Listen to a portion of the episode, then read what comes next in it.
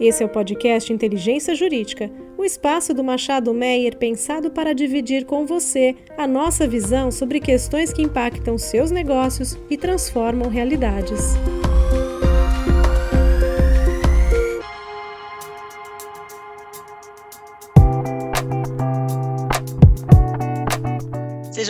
Bem-vindas e muito bem-vindos a esse nosso novo episódio do Boletim Tributário do podcast Inteligência Jurídica do Machado Meyer, como de costume, para comentar as principais notícias da quinzena. Eu sou Daniela Zagar e tenho o prazer de estar aqui com meus colegas André Menon e Leandro Vissec. Oi, André. Oi, Leandro. Olá, Daniela. Olá, Leandro. Um prazer estar aqui novamente com vocês e com nossos ouvintes. Olá, Dani. Olá, André. Olá a todos e a todas. É um prazer estar aqui com vocês em mais um boletim tributário para debatermos os temas mais relevantes da última quinzena. Eu vou começar aqui comentando um julgamento bem relevante do Supremo Tribunal Federal, que, se, que foi concluído no, no, na semana passada, da ADI 4980. É, nesse esse caso dessa ação direta de inconstitucionalidade, o Ministério Público Federal é, ele, ele questionava a constitucionalidade de uma norma que previa que se devia aguardar o encerramento do processo administrativo para que fosse enviada a representação fiscal para fins penais, em se tratando de crime de apropriação indébita tributária. Basicamente, o argumento do Ministério Público era no sentido de que esse crime deveria ser apurado autonomamente, sem que se aguardasse o encerramento de uma eventual discussão, discussão administrativa, porque, caso contrário, estaria sendo tolhida a atividade do Ministério Público. O Supremo Tribunal Federal rejeitou essa tese do Ministério Público, julgou improcedente a ação direta de inconstitucionalidade para declarar válida essa norma, e o fundamento principal que prevaleceu foi a razoabilidade.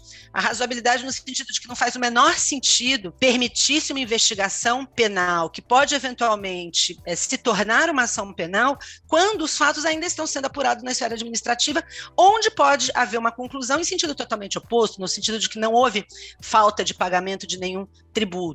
E bem esclareceu o relator, ministro Nunes Marques, que esse tipo de delito ele pode terminar num pagamento, num parcelamento, sem nenhum tipo de necessidade de se prosseguir na investigação criminal. E o delito também ele protege, ele protege a o fisco. Né? Então, como, como é um delito que visa proteger o fisco, se não há dívida tributária apurada na esfera administrativa, não há nada a se cobrar. E nem o porquê se levar adiante uma investigação criminal autônoma antes do encerramento da esfera administrativa. Tivemos também, esse talvez tenha sido o caso é, mais relevante de julgamento concluído no Supremo.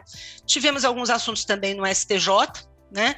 É, Leandro, você quer comentar o caso do, do, do IRPJ Subvenções? Esse julgamento do STJ, no, no RESP 1 222547, é um, um julgamento bem interessante e importante. Ele, ele trata da incidência do IRPJ, da CSLL, sobre o incentivo fiscal de CMS concedido por Santa Catarina, o incentivo PRODEC.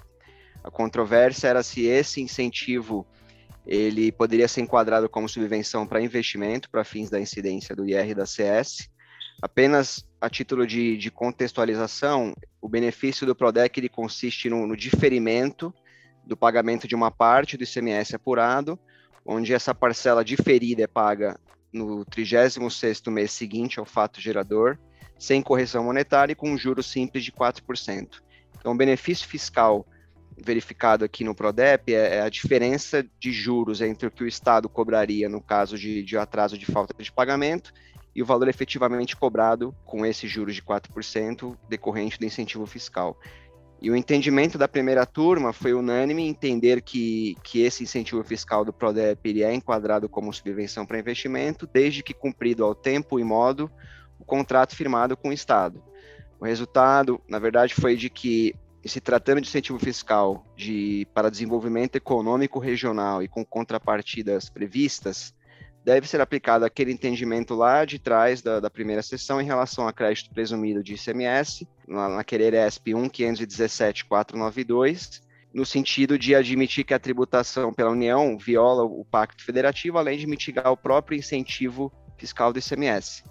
Então, nós podemos dizer aqui, nesse caso concreto de Santa Catarina, que foi aplicado o mesmo racional do incentivo fiscal de ICMS lá de trás da primeira turma do STJ e foi estendido esse, esse entendimento para alcançar todo e qualquer benefício fiscal, independentemente da, da forma e da sistemática de concessão, seja crédito presumido, financiamento, diferimento, etc. Ou seja, o STJ está consolidando esse entendimento mais finalístico dos incentivos fiscais de CMS como um todo. Tem um detalhe interessante que é em relação a ter alguns recursos do, do, dos contribuintes, basicamente vindo do, do TRF4, com uma interpretação um pouco diferente em relação à, incidência do IRPJ e da CSLL para incentivos fiscais de CMS. Você quer comentar um pouco, Dani, em relação a esse ponto? É bem, bem rapidamente, né? A gente tem notado que o TRF da quarta região ele tem sido um pouco mais restritivo na apreciação desse tema, para entender que a não tributação alcançaria só situações de crédito presumido, mas como bem disse aqui o Leandro, é, o STJ não está aceitando essa restrição e tem aplicado para benefícios fiscais de, de modo geral, como fez nesse caso aqui que nós estávamos comentando. E é bom lembrar também que este tema né, uh, o Supremo Tribunal Federal entendeu não haver repercussão geral.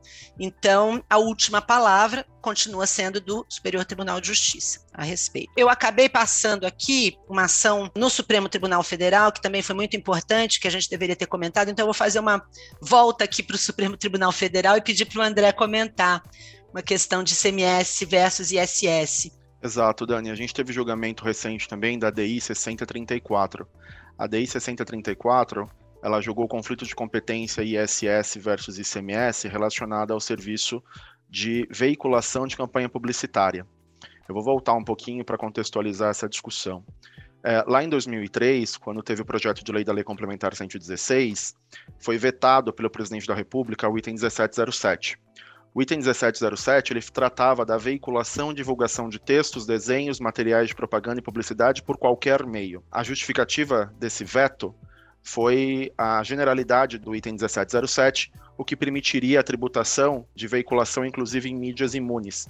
Lembrando que existe uma imunidade para mídia, livros, jornais, periódicos, né, para veiculação de, de conhecimento. Então, por conta disso, foi vetado o item 1707 e isso abriu espaço para os estados entenderem que, então, já que não existiria cobrança de ISS sobre a veiculação de campanha publicitária, haveria então a possibilidade de cobrança do ICMS. É, sobre o, o, crivo de um serviço de comunicação. Esse, essa interpretação ela ganhou força em 2014 com a edição do convênio 45, que trouxe redução de base de cálculo, inclusive, para essa operação, o que deixa claro que, além do CONFAS trazer um, um benefício fiscal, né, ele trouxe ali, ele reforçou a interpretação dos estados no sentido de que essa operação de veiculação, esse serviço de veiculação de campanha publicitária estaria sujeito ao ICMS Comunicação. Essa foi uma discussão bastante é, acalorada, tanto nos tribunais administrativos quanto nos tribunais judiciais, e ela começou a perder força em 2016, quando foi editada a Lei Complementar 157, que trouxe ali o item 1725, com basicamente a mesma redação, inserção de textos, desenhos, materiais de propaganda e publicidade em qualquer meio, mas agora com um entre parênteses ali bastante importante, que é exceto em livros, jornais e periódicos e nas modalidades de serviço de radiodifusão sonora de sons e imagens, que é o que dispõe especialmente a Constituição como sendo imune à incidência de impostos. Né? Então esse foi um ponto importante, porque cumpriu ali com o receio do veto constitucional de ser um item muito genérico e abranger os veículos, inclusive imunes, restringiu aqui a incidência do ISS e, a priori, resolveu um conflito de, um conflito de competência. Só que, a despeito da publicação da Lei Complementar 157, os estados ainda entendiam que seria, então, uma atividade de comunicação e, como tal, sujeita à incidência do ICMS nos termos 155 da Constituição Federal. Então, por conta disso, o Estado do Rio de Janeiro apresentou essa DEI 6034, buscando a inconstitucionalidade do item 1725 da Lei Complementar 116. O Supremo é, analisou essa, essa matéria e a unanimidade de votos entendeu que é constitucional sim o item 1725, de modo que afasta a incidência do ICMS sobre as prestações de serviço de inserção de textos, desenhos e outros materiais é, em qualquer meio, exceto os meios imunes, né? Esse é um ponto bastante importante, porque agora sim, né, nos parece que está bastante solidificada a jurisprudência é, e deveria desencorajar qualquer autuação fiscal de ICMS com relação a esse tema. Então, me parece que agora existe, de fato, uma tranquilidade maior para os nossos contribuintes, no sentido de recolher só o ISS sobre essa atividade, Dani.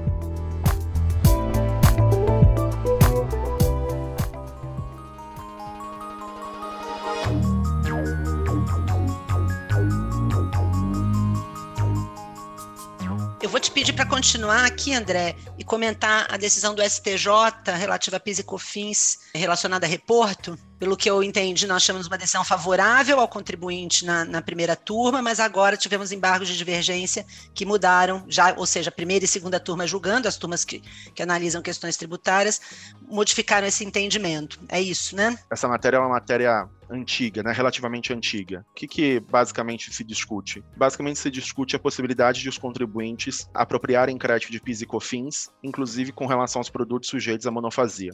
E qual é o pano de fundo dessa discussão? O pano de fundo é o artigo 17 da Lei 11033 de 2004, que é a lei do reporto. Porque é, o artigo 17 ele permite manutenção do crédito, inclusive nas saídas sujeitas à isenção, alíquota zero na incidência, o que, na visão dos contribuintes, permitiria essa apropriação do crédito, inclusive com relação ao produto sujeito à monofasia. Existia uma jurisprudência favorável da primeira turma do STJ. Essa jurisprudência favorável, ela fazia uma análise bastante objetiva né? Então, ela, ela analisava a Lei 11033, em especial o artigo 17, entendia que o artigo 17 se aplicaria para todas as operações, para todos os contribuintes, e não exclusivamente as operações beneficiadas pelo reporto, e, considerando a aplicabilidade para todas as operações do artigo 17, ela entendia pela possibilidade de manutenção do crédito, de apropriação e manutenção do crédito, inclusive nos produtos sujeitos à monofasia. A segunda turma, ela tinha um entendimento a priori desfavorável, porque a despeito de entender que o artigo 17 da Lei 11033 permitia a aplicação desse benefício para todos os contribuintes, né, independentemente de estarem sujeitos ao reporto ou não, fato é que excluía a conclusão com relação à monofasia, uma vez que na incidência monofásica você não teria uma cadeia plurifásica e só haveria o que se falar em creditamento em uma cadeia plurifásica, né? Considerando esse entendimento que não é convergente, né, da, da primeira turma e da segunda turma, a gente teve julgamento pela primeira sessão do ERESP 1768224, que é, foi decidido desfavoravelmente aos contribuintes. Naquela ocasião, a interpretação adotada foi de que o artigo 17 ele não poderia trazer um benefício fiscal.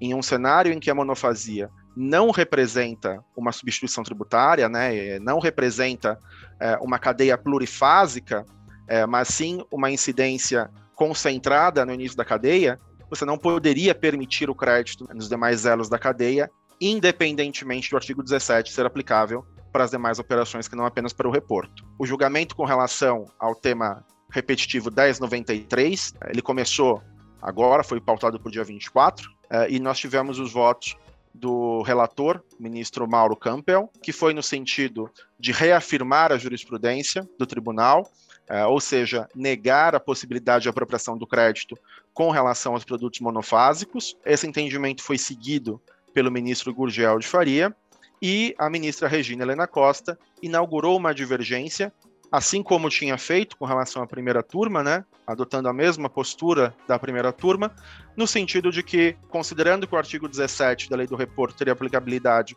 para todas as operações, para todos os contribuintes, independentemente do benefício do reporto, a consequência lógica seria, então, a possibilidade de manutenção do crédito. Então, o julgamento ele foi agora suspenso em razão do pedido de vista do Benedito Gonçalves, o ministro Benedito Gonçalves, mas a nossa expectativa de fato é que haja uma reafirmação da jurisprudência do STJ, considerando o julgamento da primeira sessão. Ótimo, obrigada, André.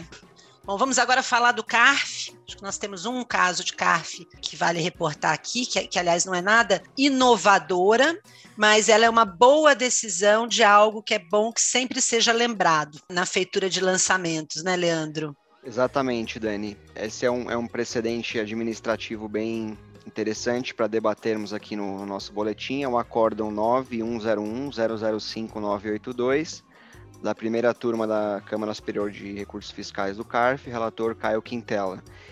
Era uma autuação fiscal de RPJ CSL, PIS e COFINS, sob a acusação de infração de comprovação inidônea de, de custos e a fiscalização também alegou indício de fraude. No momento da lavratura do auto de infração, fiscalização apurou o lucro, o montante devido pela sistemática do lucro real. Na primeira instância, A DRJ ela entendeu pela necessidade de, de arbitramento do lucro, é, em razão do, da contabilidade do contribuinte ter ficado imprestável. E aí ela fez os ajustes nas bases de cálculo pela sistemática do lucro arbitrado para fins de RPJ CSL e pelo regime cumulativo para PIS e COFINS, recalculando os valores de, de lançamento de ofício sobre essa outra sistemática. No CARF, na, no julgamento do recurso voluntário, ele deu provimento ao recurso do contribuinte, anulou o auto de infração por vício material, teve o RESP da Fazenda e, por unanimidade de votos, a primeira turma da Câmara Superior negou o provimento ao RESP da Fazenda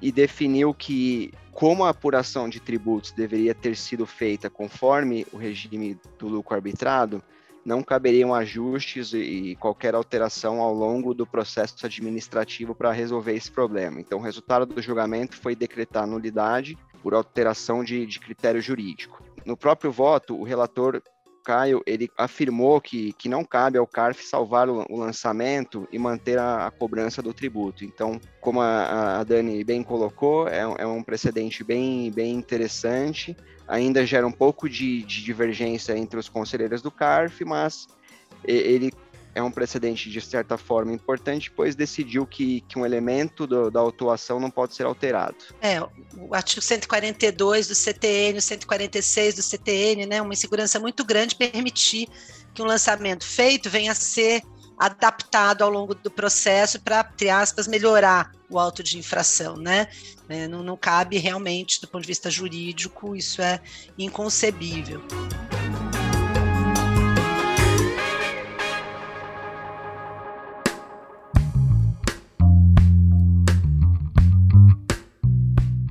Agora nós vamos falar um pouquinho de legislação, uma novidade aqui no Ceará. Leandro, você que fala? Sim, Dani, é uma, uma legislação que foi publicada no dia 24 de fevereiro. O Estado do Ceará editou essa portaria número 56, que ela estabelece algumas disposições acerca da alíquota do ICMS nas operações internas com, com energia elétrica, em linha com o julgamento lá do recurso extraordinário 714 e 139 de Santa Catarina pelo STF.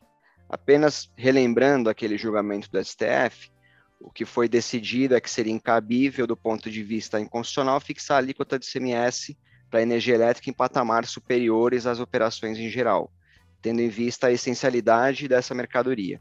Teve a modulação dos efeitos lá daquela decisão para que produzisse efeitos a partir do exercício financeiro de 24, ressalvadas as ações ajuizadas pelos contribuintes até 5 de fevereiro de 2021. O artigo 1 da portaria ele prevê que as ações fiscais iniciadas pela Secretaria de Fazenda, que abranjam análise e verificações de natureza fiscal ou contábil referente às operações internas com energia elétrica, eles devem considerar a alíquota de 25% até 2023 e a partir de 2024 considerar a alíquota de 18%, exceto para os contribuintes que ingressaram com, com ação judicial sobre essa matéria, cuja alíquota de 18% também seria aplicável para esses contribuintes que tenham ingressado com ação judicial e estão abrangidos pela modulação de efeitos do STF. Também, quaisquer auto de infração que, que tenha sido lavrado, que esteja em desacordo com essa portaria, deve ser cancelado com a consequente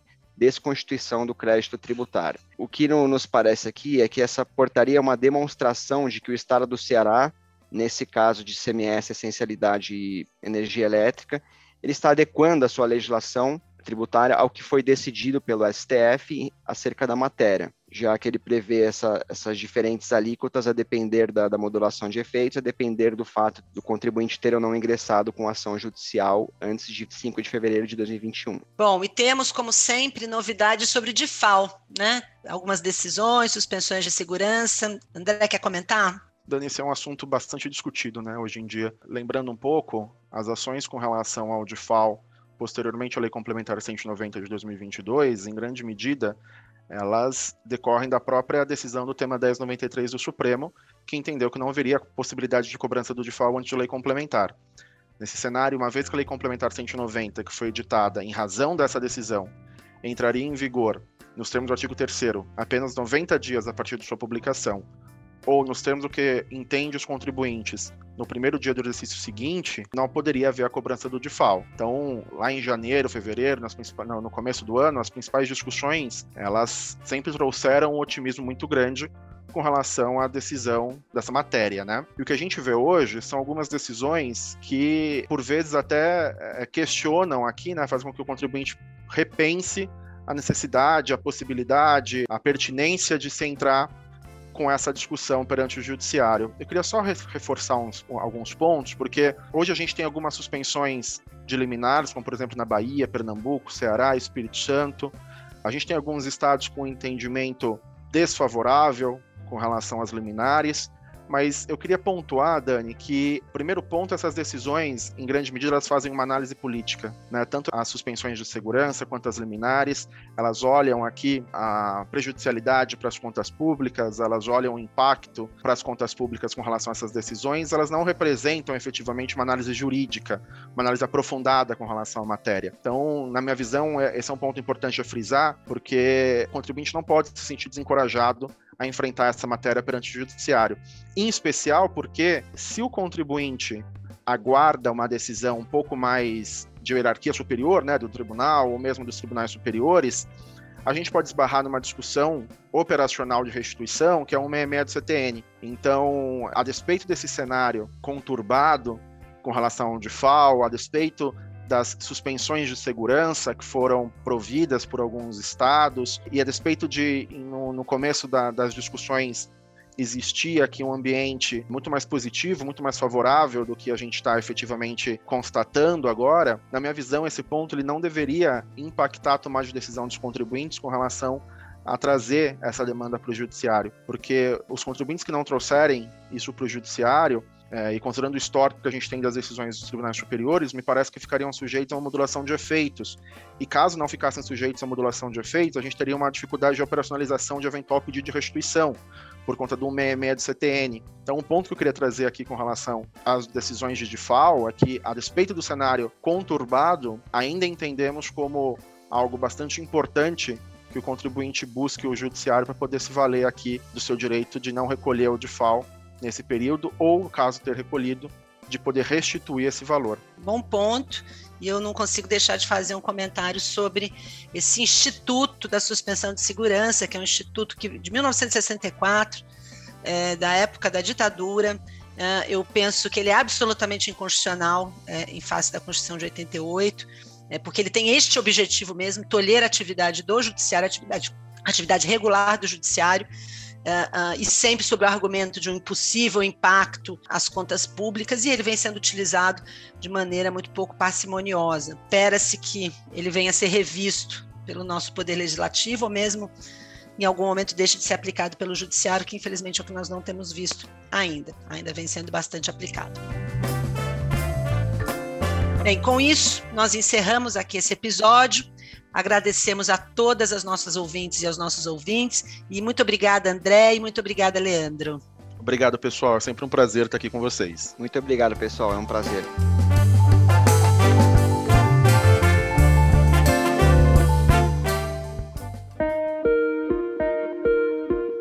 Você ouviu o podcast Inteligência Jurídica, o espaço de encontro para dividirmos com você a nossa visão sobre as questões que impactam os seus negócios.